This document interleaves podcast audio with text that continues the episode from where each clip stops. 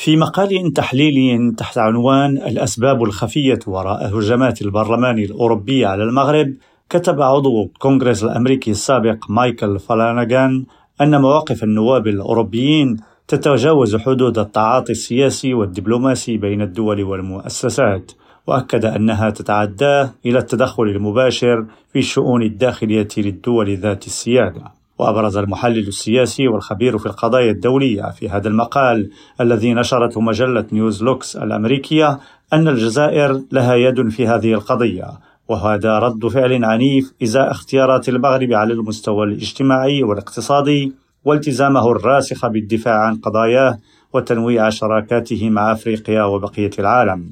واعتبر مايكل فالغان أن هذه الحملة تكشف ودون لبس كون الغاز الجزائري الآن في صلب اهتمام الدول الأعضاء في الاتحاد الأوروبي خاصة في ظل ارتفاع أسعار الطاقة وتوجه الأسواق الأوروبية نحو الجزائر لاستبدال العقود التي خسرتها في الحرب الأوكرانية. وتوجه الخبير السياسي أخيرا بالحديث إلى السلطات والرأي العام الأمريكيين واعتبرا أن الحملة الدبلوماسية ضد المغرب بمثابة هجوم على العلاقات بين الولايات المتحدة والمغرب ومصلحتهما الاستراتيجية المشتركة في شمال أفريقيا والشرق الأوسط.